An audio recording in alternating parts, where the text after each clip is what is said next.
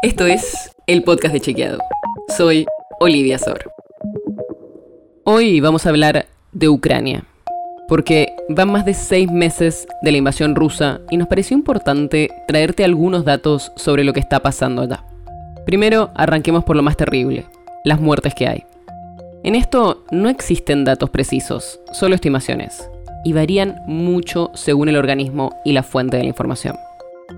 Las Fuerzas Armadas ucranianas informan que hubo más de 55.000 soldados rusos caídos en lo que va del conflicto, y eso puede ser muertos o heridos. Y el ministro de Defensa de Rusia, Sergei Shoigu, dijo que sus soldados muertos eran 5.900.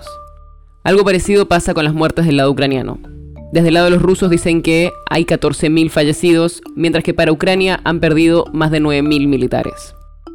En cuanto a las muertes civiles, la Oficina del Alto Comisionado de Derechos Humanos de Naciones Unidas registró desde el 24 de febrero y hasta el 19 de septiembre 5.900 fallecidos, de los cuales 379 son niños.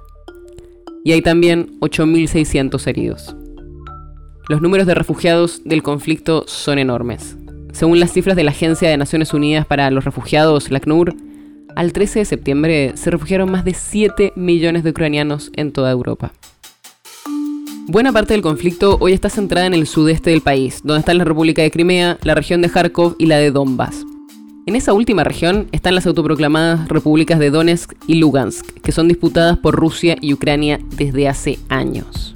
Y seguro te preguntas qué pasó con la parte económica y todas las sanciones que implementaron muchos países contra Rusia.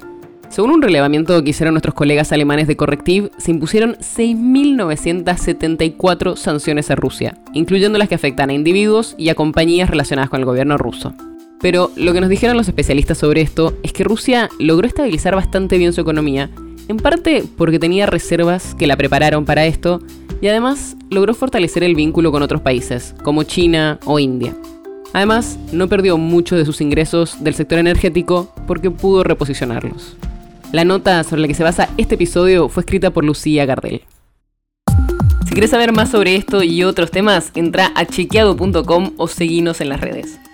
El podcast de Chequeado es un espacio en el que de lunes a viernes te contamos qué de lo que escuchaste o circuló es verdadero o falso. te traemos datos para que puedas entender mejor las noticias. Si tienes una idea, algún tema del que te gustaría que hablemos en un próximo episodio, escribinos a podcast.chequeado.com. Y si te gustó este episodio, seguinos en Spotify o en tu app de podcast favorita y recomendanos a tus amigos. Es una producción de Chequeado, producción colaboración con Posta.